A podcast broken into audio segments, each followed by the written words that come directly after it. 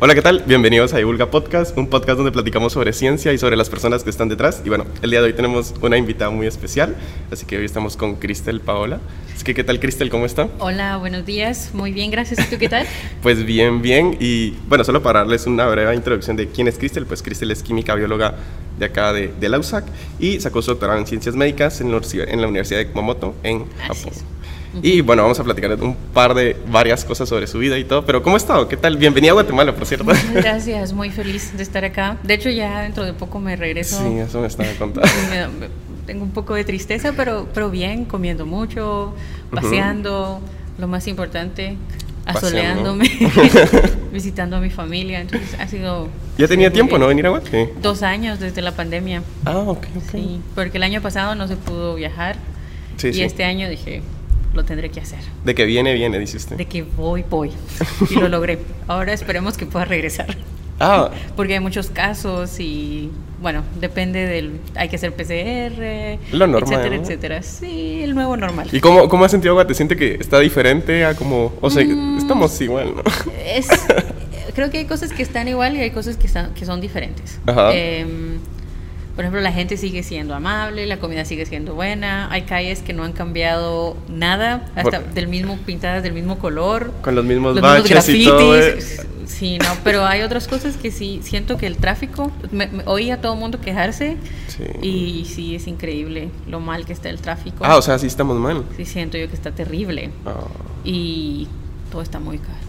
¿Usted cree? Sí, bueno, ese es mi. Londres es más barato no es más barato, pero hay algunas cosas, de hecho, que aquí me han costado exactamente el mismo precio que allá. No. Y es así como... Uh, Estamos igual de caros que en Londres, no puedes. Por algunos productos. O sea, si me voy de viaje a Londres, pues no voy a sentir como tanto el golpe. algunas cosas, algunas cosas. Pero sí, eso, eso sí está diferente, para mal. Ah, wow, eso es... Pero de ahí todo sigue, todo sigue lindo, Tenemos la gente sigue amable. Buen clima, ¿no? Sí, muy, muy bonito. Todo este diciembre ha sido muy bueno. Un día ha estado nublado. No ha llovido para nada. Muy satisfecho. Sería raro que lloviera Cinco estrellas. bueno, y, bueno, para hablar como... Básicamente usted ahorita, como platicamos un ratito, se está dedicando a anticuerpos monoclonales. Pero, ¿de dónde? O sea, ¿cuándo diría usted que inició como...? Porque uno, yo siento que cuando uno empieza algo no es como, uy, no, yo en cinco años voy a trabajar con anticuerpos monoclonales. Porque ¿Cómo fue que ese interés, cómo nació ese interés para comenzar? bueno, creo que la vida me trajo. La vida. Los caminos de la vida. Porque en realidad, cuando yo estaba terminando la carrera, yo estaba muy interesada, aún no sé por qué, lo hemos discutido con toda mi familia y no sé por qué yo quería irme a Japón. Entonces mi objetivo en realidad era irme a Japón. ¿Y por qué? No sé, empezó mi, mi obsesión japonesa desde ah. que tenía como 12, 13 años. Ah, sí, y Iba a los eventos culturales. cuando estaba en la... En, en la carrera empecé a estudiar japonés con otros ah, amigos. Bien decidido. Y entonces, sí, no sé por qué, pero yo quería irme a Japón. Y quería seguir estudiando una especialidad. Entonces, eh, cuando estaba terminando aquí la carrera, lo que más me interesaba era el VIH. Era uno de los tópicos que más me interesaba. Me gustaba mucho desde el nivel de vista científico, pero también social, porque todavía ah. como hay mucho estigma y tiene tantos factores socioculturales asociados, entonces lo que quería era como especializarme en el, en el VIH. Y justo en esa época, o sea, descubrí que habían becas para irse a estudiar a Japón, podían estudiar la, el posgrado. Entonces ah, decidí aplicar, pero las becas eran a través de la embajada de Japón. Y luego uno solo daba como tres opciones de las universidades a las que querías ir y ellos, bueno, si las universidades te aceptaban, luego era así como, bueno, hay que escoger la primera, pero no había como... No, no, no le hacían entrevistas ni... Hicimos, hice entrevistas y exámenes, pero todo fue con los miembros de la embajada. Ah, no era un profesor o algo así. Entonces ah, fue... Yo me recuerdo que escogí la universidad que escogí porque tenía el centro de investigación del VIH-Sida. Y entonces dije, ah, bueno, ahí tiene que haber algo, que me guste, pero, pero no fue específicamente, bueno, como en muchos, como en Estados Unidos, en Europa, que hacen rotaciones y que, bueno, voy a este laboratorio a trabajar esto, ¿no? Fue así como, voy a esta universidad, a este centro, y hasta el día de hoy no sé cómo escogieron a qué laboratorio fui a caer. Ah, ellos le mandaban. Entonces, eh, tú aplicas a la universidad y al centro, pero habían muchos grupos. Y el que me escribió, que fue al final mi, mi profesor, porque me recuerdo que apliqué a dos universidades y en una de estas universidades solo me escribió la oficina de estudiantes internacionales y en la que al final me decidí, me escribió mi profesor, qué era lo que estaba haciendo y que podíamos... Entonces dije, bueno, él, me, me ¿Tiene parece... Interés. Ajá, tiene interés, se mira como que va a ser mejor mentor y por eso me fui a su universidad y casualmente él estaba trabajando anticuerpos monoclonales contra el VIH. Porque sí sabía que iba a ser VIH, porque todo el centro trabaja VIH pero podría haber sido Cualquier. carga viral o, no sé, células T o lo que fuera, pero yo fui por casualidad y terminé con el, en el laboratorio donde estaban estudiando anticuerpos contra el VIH ah. y me gustó. Qué bonito. y luego cuando ya estaba encaminada con los anticuerpos humanos, luego pues me moví a los anticuerpos monoclonales, pero veterinarios. Ah, sí, sí. ahorita vamos a entrar a eso. Pero, y regresando, ¿cómo, fue llegar a Japón? Porque, bueno, si ya desde los tres ustedes tenían como una idea de cómo era Japón y todo, aún así fue como un choque de venir acá, de, pues, de acá a irse para allá. Sí. O dijo, no, era lo que esperaba. No, bueno, yo creo que nunca tiene uno las expectativas nunca son 100% equivalentes a la realidad. Entonces había muchas cosas que sí esperaba y porque yo en esa época me recuerdo que miraba mucho anime y, es muy realista, entonces algunas cosas eran iguales en la vida real que en el anime, yo estaba sorprendida. Pero creo que no, lo que más me impactó quizá fue el shock cultural de que vienen de Latinoamérica, de Guatemala, donde todo el mundo platica, donde nos damos besos y, abrazos. Y, llegar a un país en el que hay mucha individualidad o mucho espacio personal, donde son, son todos muy amables, pero son muy fríos. Entonces, pero es lo normal de ellos, ¿no? Sí, es lo normal, pero yo creo que no, yo no, no, no, no pude ver cómo me iba a afectar.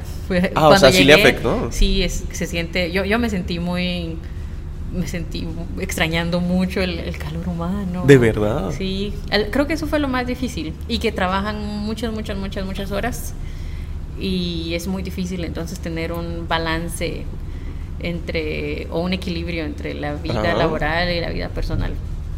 Porque existe, bueno, donde yo creo que en todo Japón, pero existe esa tradición de que uno no se puede ir antes del jefe.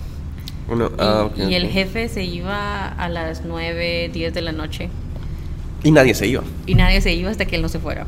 Ah, o él, él de verdad llegaba a trabajar todos los días, incluso fines de semana. Yo a veces tenía que ir porque tenía que cuidar células y entonces tenía que darles de comer y él estaba ahí el sábado o el domingo.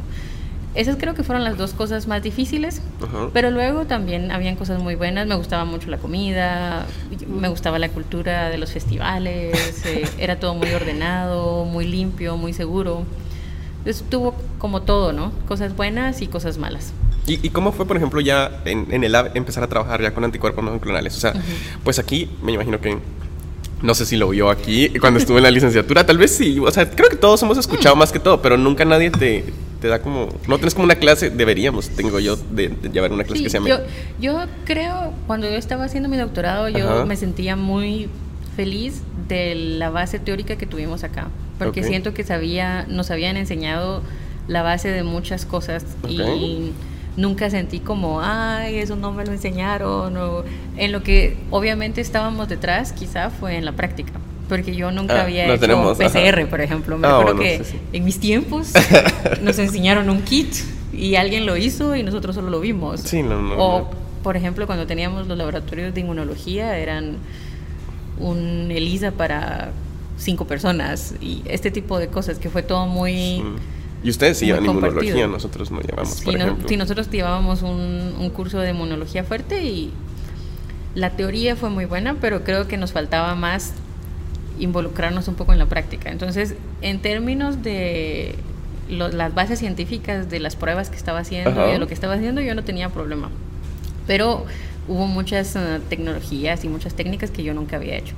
Sin embargo, como era estudiante, pues no importaba. Ya, ya sabía.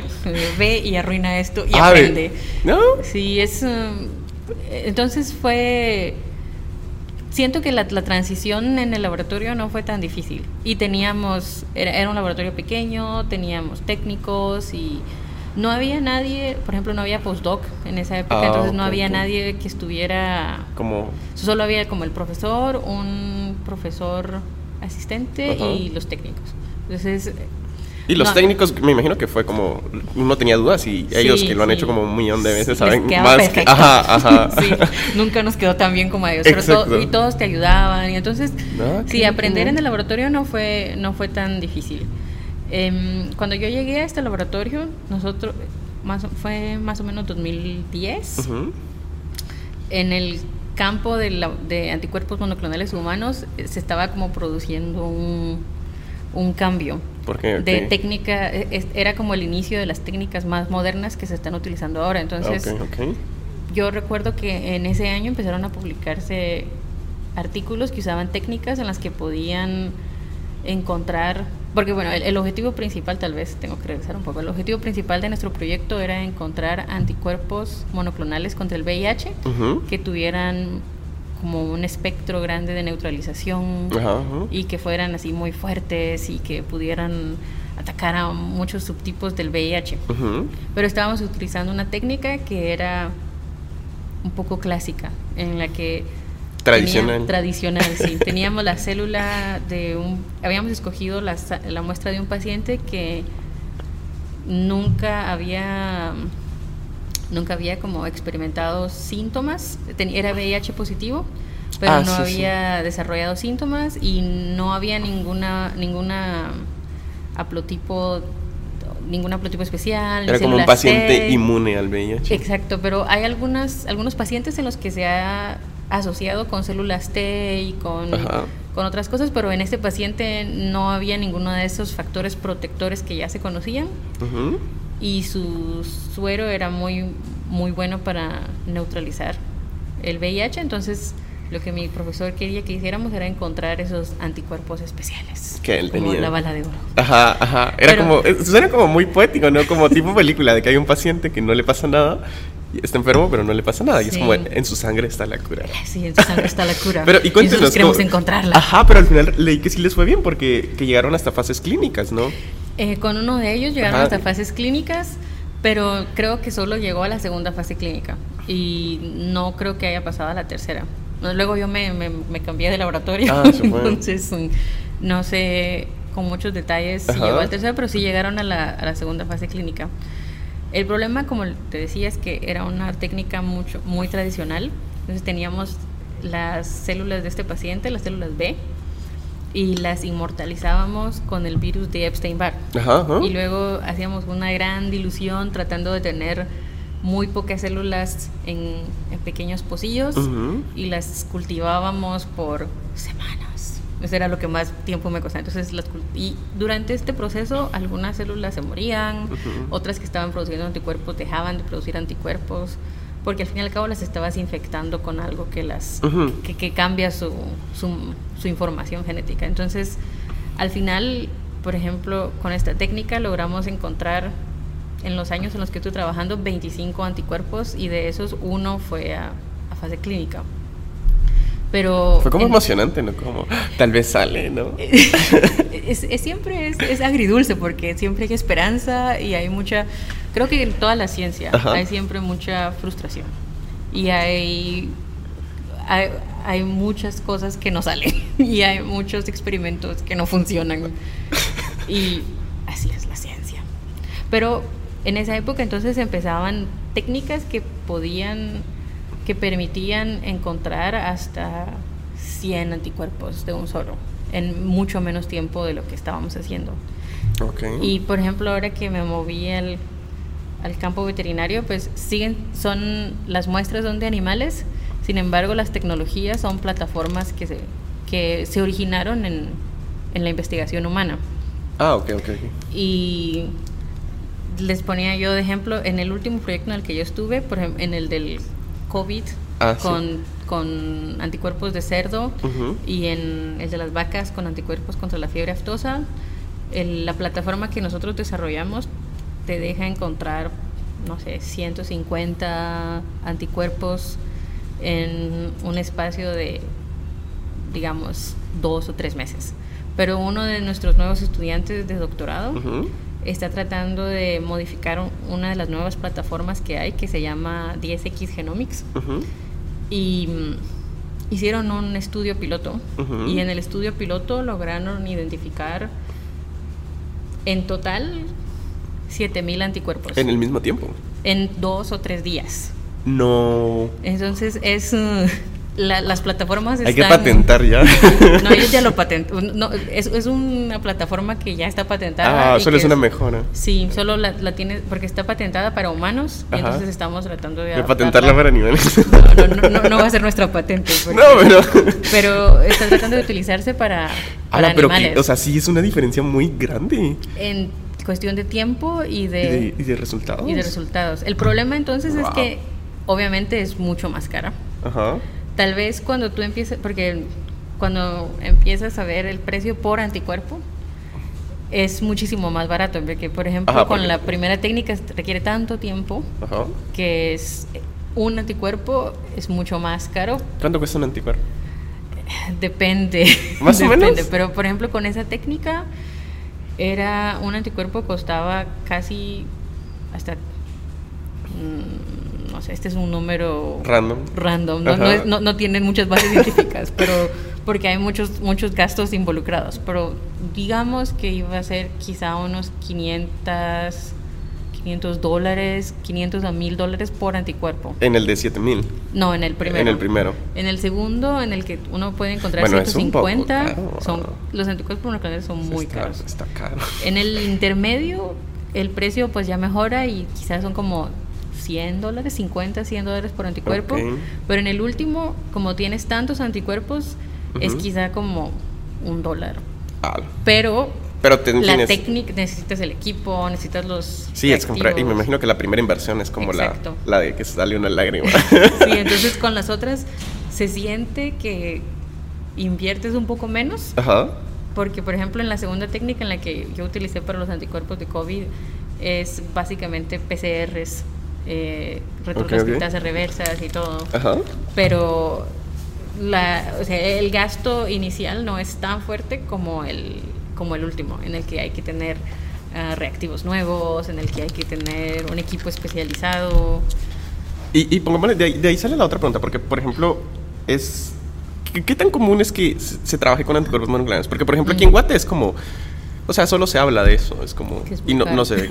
Sí, pero hasta el mismo tiempo, ¿qué, ¿qué, tan caro es? Porque PCR es caro, pero PCR es muy común. Entonces mm. es como se vuelve relativo. Pero pongámosle, ¿qué tan lejos está que los anticuerpos monoclonales se vuelvan tan comunes como PCR, por ejemplo? Porque PCR es caro, obviamente es caro, el equipo, la primera inversión es cara, pero no es como, uy, no, no, no vale la pena o cosas así. Todos saben que vale la pena comprar PCR.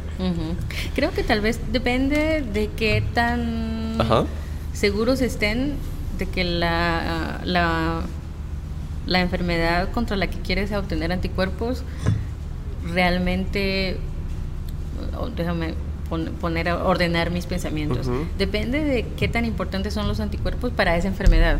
Porque si bien es cierto que en muchas, muchas enfermedades los anticuerpos son los que producen protección por vacunación, etcétera, también hay otros en los que existe mucho, los virus escapan mucho de los anticuerpos y, mm. entonces ¿cuál es el objetivo de tu anticuerpo? ¿Va a ser diagnóstico? ¿Va a ser eh, mm, con fines al tratamiento?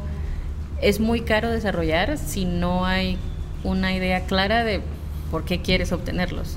No sé si... Sí, sí, sí. Y creo que quizá esa es la, la razón por la que no no son tan famosos ahora como el PCR, sin embargo, sí hay, se están investigando anticuerpos para muchos... Uh, Pero hay muchos labs que tienen su propio de anticuerpos monoclonales, por decirlo Sí, y desde luego, por ejemplo, en el, en el instituto en el que yo trabajo hay muchos anticuerpos, porque, bueno, después, tal vez haciendo una pequeña un pequeño paréntesis, luego me, me cambié al mundo veterinario y tiene sus ventajas y tiene sus desventajas. Una de las desventajas es que los animales son menos importantes que las personas en términos de investigación y hay muchísimos menos eh, reactivos.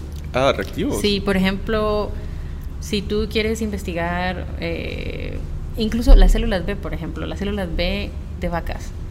Un compañero de mi grupo de investigación fue el que acaba de desarrollar como el panel de anticuerpos que necesitas utilizar para poder seleccionar las células B que producen anticuerpos, por ejemplo. Cuando tú estás trabajando con humanos y quieres um, hacer citometría de flujo, tienes muchos reactivos y con muchos colores y puedes decir, yo quiero saber eh, qué marcadores en la célula eh, dicen que esta célula produce anticuerpos. Y entonces tienes un montón de reactivos y tienen muchos colores y tú puedes hacer un experimento muy bonito, pero en las vacas nadie no hay muchas sabe. Ah, de verdad.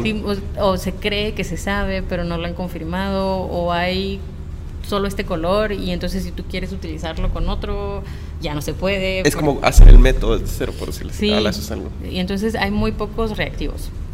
Y esa es una de las desventajas de trabajar con animales. De trabajar con animales. Y, y siquiera antes de tocar el tema de, ese paso entre humanos y animales, porque después de, su doctorado vi que se fue a Turquía. y, y, ahí trabajó como profesora y siguió trabajando con VIH. Sí. Ah, ¿Pero ah. por qué? ¿Por qué ese lapso? A ¿Por qué Turquía? Porque cuando estaba en, en Japón, es la parte de mi vida personal. Cuando estaba en Japón, eh, conocí a un turco. Ah, y me casé con un turco. Ah, se casó. Oh, Y nos fuimos a Turquía y desafortunadamente no funcionó y nos divorciamos. Entonces fue cuando empecé a buscar otro trabajo. Que, porque una de las cosas que no me gustaba de Turquía en sí es que la investigación era más. Ah, estaba como muy enfocada. Eh, tiene, tienen investigación fuerte, pero solo en ciertos temas. Por ejemplo, que me imagino que ha de ser algo similar a lo que pasa en países como acá, que se va uno a estudiar y te vuelves experto en algo y, luego regresas y, continúas eso, ¿no? Entonces no es como en, no sé, esta es, mi, esta es mi opinión. No es, por ejemplo, como en Estados Unidos o en Inglaterra que tienen investigación tan fuerte que hay muchos temas de investigación de muchas cosas. O sea, no importa qué quiere estudiar uno, sabe que en algún lugar en, Inglaterra. en algún lugar probablemente hay un laboratorio que lo esté haciendo. Mientras que en, Turquía sentí que mucha de la gente que tenía laboratorios y tenía laboratorios muy buenos seguían investigando lo que ellos fueron a investigar. Entonces los temas eran muy. No había mucha diversidad. Sí, sentí que eran. Y no eran los temas que a mí me interesaban. A mí siempre me ha gustado. Eh, la inmunología y la virología. Y, y, pongámosle, eh, también es ahí fue donde hay una, una cosa de errores médicos, hay un pequeño artículo de errores médicos. Mm. Eso fue como bien random, porque era como inmunología, inmunología, y de nada como errores médicos. O sea, ¿cómo fue eso? Porque no tenía, no tenía, tenía que investigar, entonces tenía una compañera de trabajo, una Está muy interesante, y al final es como, ok, este artículo es como... aprendimos. Es como para es como, le, dicen, era mi proyecto de viernes por la tarde. Y tenía esta amiga en, el, en la universidad que, que enseñaba historia de la medicina. Y un, día tuvimos una discusión de los errores médicos y, y cómo, porque Turquía era también muy interesante en, en, el tema sociocultural. E, era, a veces me parecía que era muy parecido a Latinoamérica en algunos aspectos y muy diferente en otros. Entonces decidimos hacer una investigación, una revisión de literatura al respecto y sí, fue un poco random. Pero fue muy, fue muy interesante. Aprendí, aprendí bastante. Sí, al final es como la conclusión como que uno ya sabe, pero obviamente hay que comprobarse de que es como cargada de trabajo, mala infraestructura. Sí, sí, sí. Que, pasa en muchos lugares. Sí, creo que, pasa, como acá, ¿no? Sí, pasa acá también, sí. Entonces, sí, en Turquía eh, yo estaba intentando empezar un... Quería continuar con investigación de VIH e incluso empecé algunos proyectos pero no fueron aprobados y trabajaba en una universidad privada que tenía como muy limitada la, mm. la investigación. Ok, ok. Y luego también yo me divorcié de mi esposo y decidí, bueno, ya vámonos, vámonos, a, otro lado. otro país, ¿por qué no? sí, así como ya no tengo, ya no tengo por qué quedarme aquí. Sí, porque eh, Turquía sí tenemos todo el mundo ahora. Sí, entonces uh, apliqué a varios lugares y terminé en el Reino Unido. Sí, y ahí es donde empieza el proyecto de, ¿qué? De la fiebre aptosa, Ajá, y es en la fundación de, de Bill, Gates, de Bill y pues, Melinda Gates. Es un instituto de investigaciones virales en el Reino Unido que tiene muchos proyectos, incluido en el que yo estoy trabajando, patrocinado o sí patrocinado creo que creo que es la palabra por financiado, por la fundación de Bill y Melinda Gates. Y, sí, eh, tenemos muchos proyectos que, que son fundados, que son financiados por ellos este es uno, uno de ellos. ¿Y cómo fue ese paso? O sea, todo el tiempo, o sea, viendo el paso de, de trabajar de humanos a animales, porque todo el tiempo anterior había trabajado solo con humanos y después empezó, bueno, animales. Sí, fue un, un gran salto. ¿Qué tan diferente fue? Era el mismo tema, pero... Es, a mí me pareció increíble porque hay cosas que son muy diferentes y otras cosas en las que es que es lo mismo. Porque cuando yo empecé a buscar trabajo en otros lugares, salió esta oportunidad y me pareció que era, a pesar de que, porque yo seguía que quiero seguir con el VIH, quiero seguir con el VIH pero luego apareció esta oportunidad y me pareció muy interesante porque me iba a ofrecer eh, aprender tecnologías que con las que yo no había estado en, en contacto nunca. Como te había dicho, ya, yo ya sabía por los artículos que había leído que habían nuevas... Uh, tecnologías para encontrar anticuerpos, pero nunca había tenido la oportunidad de, ah, tenerlas en mis manos. Y, y luego me parecía un buen... Un buen lugar, ¿no? Un buen lugar. Ah, sí, el, el, instituto está en el medio de la nada, pero, pero es un muy buen instituto. Tengo un, un, grupo de trabajo que me gusta mucho, muy buenos mentores. Entonces um, decidí tomar ese salto.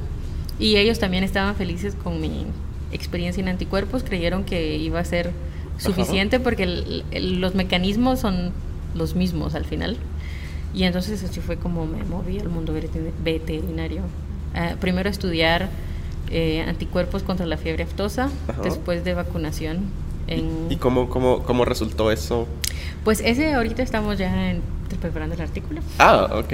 Eh, Em, empezó en el 2019, ¿no? Empezó en el 2019 y todo iba viento en popa hasta que vino la pandemia. Ah, o sea, sí los frenó la pandemia. Sí, nos frenó la pandemia porque tuvimos por lo menos, bueno, empezamos nuestro experimento todo el 2019, finales del 2019, y luego en, a partir de marzo, que fue que empezaron que vamos a tener uh, encierro, el, el lockdown, el, gobierno o sea, el gobierno decidió que si bueno, de que no, no podíamos... O sea, no podían ir al lab. No podíamos ir al lab a menos de que fuera totalmente una emergencia o totalmente necesario y como somos un instituto que también está financiado por el gobierno inglés, este, por ejemplo, este también es un número medio random, pero es más o menos como la mitad está financiado por el gobierno inglés y la otra mitad son proyectos como financiados por Bill y Melinda Gates o por otro tipo de, o Welcome Trust, otro tipo de, de entes financieros. Entonces, em, también el instituto entró a apoyar la investigación por, por COVID. Ah, sí, y si quieres platicamos de eso, o sea... Y así fue como me involucraron, me involucré en ese, en ese proyecto. ¿Cuál, ¿Cuál, es la historia? O sea, obviamente COVID se volvió muy popular y... Sí, y entonces y todos los institutos empezaron a apoyar de varias maneras. como que de repente había mucho dinero para COVID, ¿no? Sí, mucha de la mucha del financiamiento se desvió a COVID. Y, por ejemplo, mucha de la gente que estaba trabajando conmigo entonces fue ayudó a hacer eh, PCR diagnósticos. Ah, ok. y otro grupo se quedó haciendo investigación en sí. Entonces, el, lo que sucedió es que nosotros... En, más agua? Eh, no, todavía estoy bien, gracias. En el, en el instituto hay investiga, bueno, por ejemplo, se investigan, como te decía al principio, es investigaciones virales de animales. Y entonces tenían cerdos. Y lo que investigan en cerdos, una de las enfermedades que investigan eh, para cerdos es la influenza, influenza porcina. Entonces ya tenían el cerdo establecido muy bien como un modelo de infecciones respiratorias. Y al principio de la pandemia, cuando aún no se sabía si el, si el COVID-19 podía o no podía infectar cerdos, en, en, aras de, de, avanzar la ciencia, entonces eh, utilizaron los cerdos que tenían en el instituto para pues para apoyar a la investigación de la vacuna AstraZeneca. Y entonces, por ejemplo, querían ver si cuántas dosis se necesitaban o cuántos días entre las dosis para producir la respuesta más alta. Y de esas muestras, de ese fue otro grupo en el instituto, el que se encargó de, todo eso. Entonces, el instituto en realidad contribuyó directamente en tratar de entender el, el número de dosis y cuánto tiempo entre las dosis era el mejor al utilizar la vacuna AstraZeneca. Pero guardaron muchas muestras de ese, de ese experimento y ahí fue donde nos involucró mi grupo, en, el, en que lo que queremos otra vez es encontrar anticuerpos que puedan neutralizar el virus de, de esos cerdos que han sido vacunados. Ah, ok. Y como en esos meses, en esos meses entonces no pudimos trabajar en ningún otro proyecto que no estuviera relacionado con el COVID. Entonces, durante tres meses trabajé solo en, en eso, en establecer la plataforma que ya teníamos para que estábamos haciendo para las vacas contra la fiebre aftosa y adaptarla para anticuerpos de cerdo contra COVID-19. Y, y ese también ahorita está tenemos, estamos ahorita en la etapa en la que tenemos, obtuvimos anticuerpos monoclonales y lo que tenemos que confirmar es que que funcionen. que, que, que, sí se unan, que se neutral, que neutralicen, porque utilizamos técnicas para seleccionar células que creemos que son específicas contra el anticuerpo que estamos buscando, pero entre A y B siempre puede, puede ser que tengamos células que son no específicas o células que, o, por ejemplo que el anticuerpo necesite modificaciones que la célula le da que nosotros no podemos replicar, etcétera. Entonces ahorita tenemos, ese es no, estamos ya en la última parte. Pero me vine de vacaciones, entonces no sé. y pero y pongámosle, ¿qué tan común es, hacer esto de, de usar eh, cerdos como modelo experimental? O sea, suena un poco extraño, porque regularmente lo más común es ratones, obviamente, por el costo, más que todo por el costo, porque si no, creo que todos usarían. Simios serían, bueno, no, pero es muy caro. Sí, sí eh, y en cuanto a simios, también en muchos países eh, se, ha, se ya no los utilizan. En realidad, chimpancés, yo, bueno, yo no sé mucho de, de biología, así que si, si digo algún, alguna tontera lo siento, pero por ejemplo, chimpancés está prohibido utilizar en muchos países. Ajá en los lugares, las investigaciones, VIH utiliza muchos, um, todavía utiliza, por ejemplo, en algunos todavía utilizan chimpancés, bueno, no chimpancés, macacos, se utilizan sobre todo macacos en los que aún quieren utilizar monos. O es justificable, es como complicado justificarlo. En ese, sí, en ese sentido, eh, porque ese también es otro paréntesis, era un punto que pensé mucho antes de cambiarme de, de rama de la investigación y ah, es que yo no estaba cómoda de trabajar con ah, animales, con, ratones. Y lo que me gustó del instituto es que son muy responsables en cuanto a la investigación animal que hacen. Sí, como... sí, como creo que en general debería ser así, pero... Ajá, el comité de ética y todo. Sí, tienen un comité ético muy fuerte y están, de hecho, están desarrollando muchas técnicas que lo que intentan es que ya no se tengan que utilizar animales hacer membranas de tejidos o hay, pequeños grupos que están haciendo eso. Pero regresando entonces al cerdo, ah, en cuanto a respiraciones respiratorias y bueno, también a respuestas inmunes se creen que son mucho más parecidos a los humanos eh, que los ratones.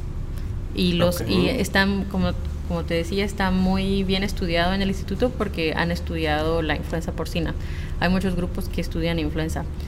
Y mm, bueno, ya los, ya los tenían ahí. Entonces, por eso, sí, por eso decidieron utilizar los cerdos. Pero en, general es precisamente por eso, porque creen que es un poco más cercano a la, fisiología y la anatomía del sistema respiratorio.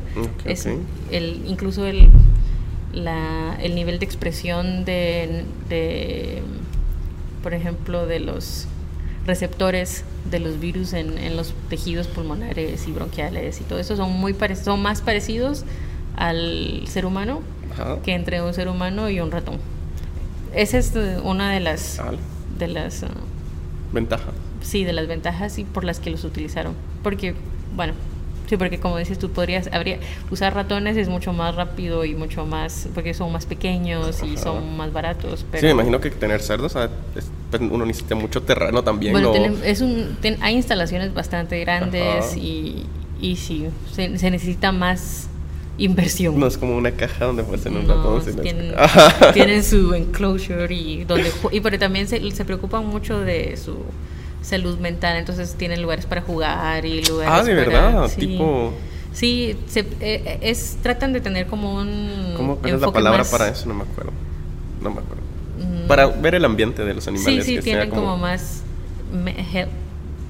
más cuidado en su salud mental. Eh, Qué bonito. Sí, porque eso solo lo había escuchado como en perros, que pues, o sea, cuando tienen o sea, he visto que, bueno, eso lo he visto. Ajá, que hay institutos donde se trabaja con perros y, o sea, hay como un acariciador o cosas así porque necesitan cariño. Bueno, nosotros no creo que no creo que tengan un acariciador. Para cerdos. no, pero sí, por ejemplo, tienen juguetes y tienen cosas que los estimulan. Qué bonito. No es como estar encerrados y ya. No, no. De hecho, ahorita para para Halloween, ¿no? hicieron unas calabazas, los, cuidadores, los que los oh. servicios animales hicieron calabazas así con figuritas y luego se los dieron a los cerdos para jugar y hay ah. videos de ellos jugando. Qué bonito. sí, son muy tiernos. Y las, bueno, las vacas, eh, porque donde yo, en el instituto en el que yo trabajo, hay, hay como un área restringida donde trabajan enfermedades que son muy infecciosas para animales, entonces tiene como una bioseguridad muy alta. Yo no he encontrado a, a, esa área donde están las vacas que, por ejemplo, en el Reino Unido la fiebre aftosa no es endémica y la fiebre aftosa es muy, muy, muy, muy, muy contagiosa. Entonces tiene que ser uh, trabajada en, un, en altos niveles de bioseguridad. Para que no se escape. Para que no se escape.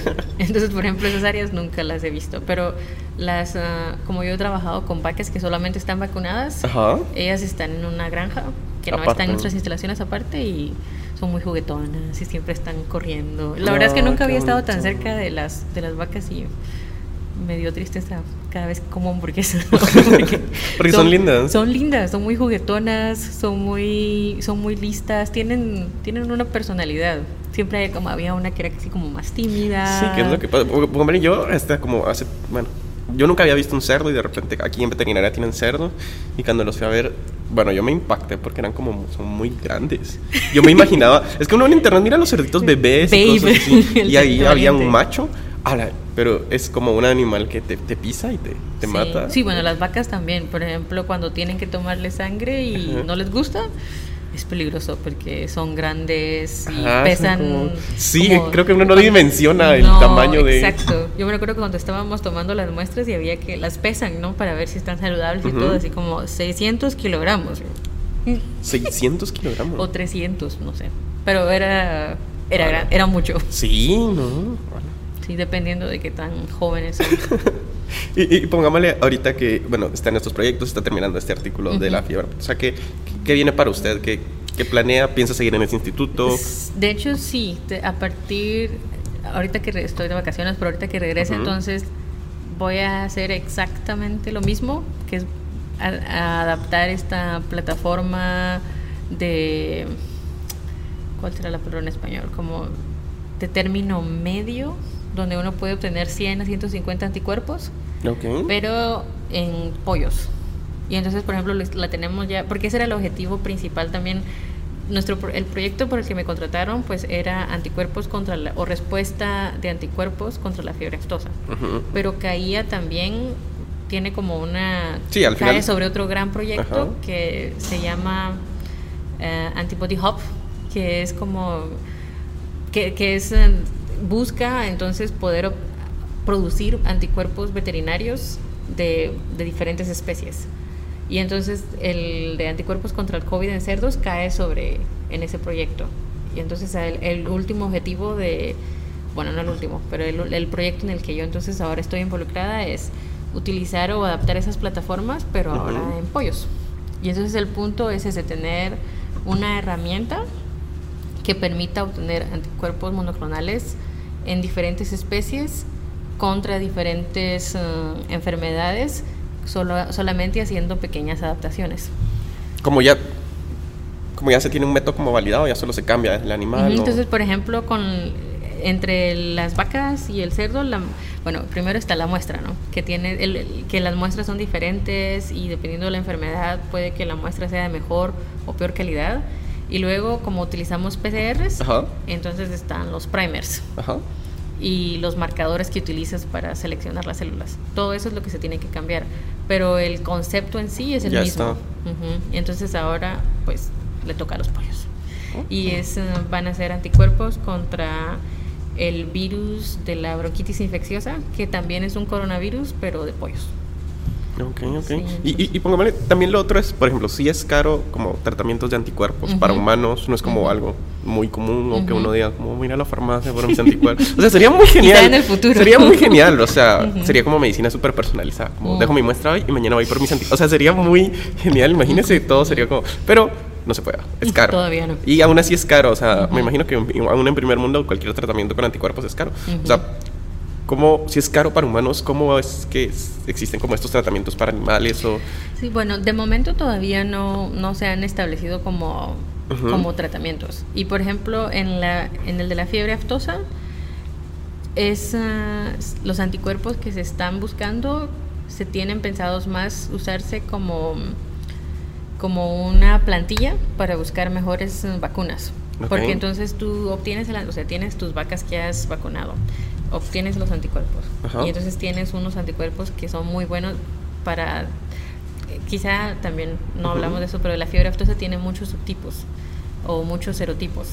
Y entonces tal vez si encuentras un anticuerpo que pueda utilizarse contra diferentes serotipos o que sea más difícil para el virus escapar de ese anticuerpo. Entonces el segundo paso es tratar de identificar a qué parte de la fiebre aftosa se une ese anticuerpo, encontrar el antígeno, el epitopo. Y eso, bueno, hay otro grupo, eso es lo que me gusta también del Reino Unido, que hay mucha colaboración. Entonces, no, porque en realidad un laboratorio, una persona no lo puede hacer todo. Entonces, tenemos otro grupo con el que colaboramos que está en Oxford, donde ah. hacen cristalografía y entonces donde van a cristalizar el anticuerpo. Ah, cristalizan los anticuerpos. y ver exactamente dónde es que se une, cómo se une. Como para ya tenerlo más. Y entonces ya una vez que tengas esa información, puedes decir, wow, estos residuos, por ejemplo, son muy importantes. Y si produces una vacuna que tenga este, este fragmento, entonces probablemente va a ser más efectiva a que si usas el que estás utilizando ahora, por ejemplo. Entonces creo que si ahorita en, la, en el mundo veterinario el objetivo de estos anticuerpos monoclonales más que ser tratamiento, es eh, buscar mejores vacunas o que te puedan servir de, de, reactivos. Como te mencionaba, hay muy pocos reactivos para, para, especialmente para pollos y para vacas. Entonces quizá no son los más neutralizantes, pero puedes identificar que se une a esta parte y entonces ya lo puedes utilizar en otros experimentos. Si quieres... Eh, detectar ciertas células o si quieres eh, también para pruebas diagnósticas, ¿no? Puedes desarrollar un kit y etcétera. Sí, sí, es como, es como ¿qué? investigación básica que se puede aplicar para cualquier cosa. Sí, exacto. Se pueden aplicar para, para más cosas. Y luego que, si bien es cierto que los animales son menos importantes que los humanos en pues términos de salud, como tienen tanta importancia económica. Por ejemplo, en el instituto en el que estoy no hay investigación de animales que no tengan importancia alimenticia. Sí, por ejemplo, están las vacas, cerdos, y pollos, igual es enorme el mercado. sí, ovejas, cabras. Mm. Eh, no hay, por ejemplo, no tenemos no hay investigación de nada relacionado con perros o con gatos. Es, es solo. Es más para la industria alimenticia. exacto. Que sí hay capital ahí. sí, entonces. eh, sí, es increíble la cantidad de vacunas que hay para el mundo animal. Sí, porque me imagino que cabal es como cuando hay, por ejemplo, la feraptosa que igual, no me acuerdo, era, o sea, si es bien contagiosa, que si una vaca se enferma y está con otro montón, pues todas... muy, muy, muy, Y después hay que sacrificar a, sí, a todos. Sí, el, el, creo que la última vez que tuvieron, por ejemplo, en el Reino Unido, y, les... Eh, siempre lo repiten y lo repiten, pero es que fue muy impactante. La última vez que tuvieron, tuvieron una una epidemia de fiebre aftosa. Eh, tuvieron que sacrificar a muchos animales y perdieron casi 2 billones de libras esterlinas entre todos los animales que tuvieron que sacrificar y las pérdidas de los uh, de las granjas. Pues son realmente devastadoras. Y en lugares en los que sí en lugares en los que por ejemplo si, si si países quieren exportar su carne y todo eso no pueden hacerlo si tienen entonces tiene mucha importancia económica y por eso hay, hay capital. qué interesante. Y, y pongámosle, en un futuro piensa regresar al tema de VIH. Mm, pues. O ya, ya pasó. ahorita es como. Es que básicamente podría hacer lo que quisiera. Sí, nunca, nunca, nunca digo nunca. Eh, de, momento todavía me quedan varios años porque este proyecto apenas va a iniciar. Y y pues bueno, no sé, cuando ya hayan pasado dos años quizá decidiré. También ahorita, por ejemplo, hice, saqué la licenciatura, luego hice doctorado, ahora estoy haciendo un postdoctorado y aún no he decidido, por ejemplo, si quiero seguir en la academia y ser tener mi propio grupo de investigación o si me gustaría más irme a la industria y trabajar en en algo de desarrollo o incluso trabajar en algo científico, pero que no sea la investigación. Porque una de las desventajas es que todo es por contratos. Bueno, que yo me quejaba, pero luego platicando con unos amigos acá, o sea, estamos igual. pero, o tal vez yo estoy mejor porque todos los contratos tienen prestaciones, pero siempre son solo dos o tres sí, es Como hay mucha incertidumbre también. Exacto. Y no sé si quiero seguir toda mi vida así. O sea, es. En el Reino Unido también es. Em, uno puede seguir haciendo postdoc hasta, o sea, hay postdoc de 50 años. Ajá. Y no sé si quiero hacer eso, porque me gusta mucho el laboratorio, el trabajo de laboratorio, pero también me he dado cuenta que con el tiempo es se puede volver muy físicamente desgastante. Desgastante. ¿Pero y por qué? Por las horas que hay que estar ahí. Sí, las horas y que cuando estás en un punto en el proyecto en el que hay que entregar resultados o en el que hay que hacer cosas, a veces trabajas 12, 14 horas diarias, vas los fines de semana. Y bueno, sí. Lo normal. Y la incertidumbre, ¿no? De dos años, tres años. Y luego otra vez, tienes que estar buscando trabajo. Como un año antes también, ¿no? Para que haya tiempo de aplicar y las sí, entrevistas. Sí, no es así como, ah, sí, una semana no, es como por lo menos seis meses. Y eso es bastante desgastante y cansado. Sí, ahorita estoy buscando trabajo. o sea, es como otro trabajo, básicamente. Exacto. Lleva tienes tiempo. Que, tienes que invertir tiempo. Y ahora en muchos lugares tienes que aplicar y escribir carta y hacer el CV de esta forma. Y luego eh, rellenar formularios. Sí, muy mal, ¿no? Hacer presentaciones. Requiere mucho tiempo. Entonces, esa es la parte que menos me gusta. Ok, ok. Y pues sí, entonces todavía, todavía no sé qué, no sé qué, va, a ser de mí en cinco años. No sé si voy a, o sea, estoy pensando si seguir en, el mundo de la academia o si tratar de conseguir algo en la industria o incluso trabajar en ciencia, pero en cosas como edición o en ciencias de la, o sea, en comunicación de la ciencia. O sea, creo que también ese es otro, otro, una debilidad que tenemos, que cuando estamos acá y se nos habla de la ciencia, la única forma que se nos presenta es ser investigador. Y tener, trabajar en el laboratorio y esa es la única la única forma, pero, creo ¿qué, que ¿qué otra forma hay? Pues uh, como te decía, hay por ejemplo mucha gente que trabaja en por ejemplo la gente que trabaja en Nature y que lee artículos y hace ah, resúmenes o mucha gente que trabaja en, en, la industria desarrollando. Por ejemplo, esta plataforma que utilizamos que nos da 7000 TNX, tiene muchos científicos que se dedican a eso o trabajar con gobiernos tratando de hacer, eh, no sé, informándoles, etcétera. Y, y, y si usted quisiera volver a Guatemala y dice, no, quiero regresar, ¿podría hacer algo con lo que sabe aquí en Guatemala? Una pregunta difícil. La verdad, me imagino de que si, si me pongo, si, si me esfuerzo y si tal vez contacto a las personas eh, que ya tienen como una plataforma de inicio, yo creo que sería posible. Por ejemplo, he visto que, en, que hay, por ejemplo, unos secuenciadores muy buenos en, en, Guatemala ahora.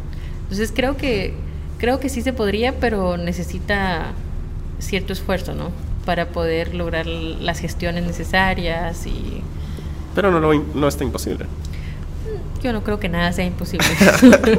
Qué optimismo muy grande. solo requiere, requiere más esfuerzo quizá. Porque sí, o sea, no, no está nada hasta donde yo sé, no hay nada ahorita que esté, o no hay ningún proyecto que esté específicamente trabajando en anticuerpos, monoclonales. Podría ser que no, puede, o sea, puede ser que haya alguno, pero hasta donde yo sé, no. Entonces creo que necesitaría inversión inicial y gestiones y todo. Pero no, o sea, no creo que sería imposible, solo que es difícil. y, y bueno, ya para ir terminando, no sé, ¿qué le diría a alguien que quiere empezar en un camino de la ciencia? Em, creo que lo que más me hubiera gustado a mí que me dijeran es que estar preparado a que hay mucha frustración. Yo sé que suena, suena todo pesado, pero no, es que de verdad muchas veces mucho, uno tiene un, o sea, no sé, uno mira las películas así como hipótesis, lo prueba, eureka, y todos están felices, pero en realidad hay muchos círculos, eh, esto funciona, pero entonces esto se arruina, y entonces arreglo esto, y esto se arruina, y bueno, esto no funciona, etcétera. Entonces hay que estar preparado para, para enfrentarse a esa frustración. Eh, también les diría que, bueno, de que se puede y de que si eso es lo que quieren, adelante. pero, pero tal vez eso de, de no idealizar de que todo va a ser como en las películas. Como en las películas. Quisiera que me hubieran dicho no. Sí, no, sé, pero muchas gracias, Cristel, por pasarse acá. muchas gracias por invitarme, ha sido un gran gusto y gracias por, gracias por todo. Sí, no, y gracias. Espero que haya disfrutado Guatemala. Siempre. y no, bueno, gracias a la gente que nos escuchó y bueno, nos vemos la próxima semana. gracias, adiós. Bye, bye.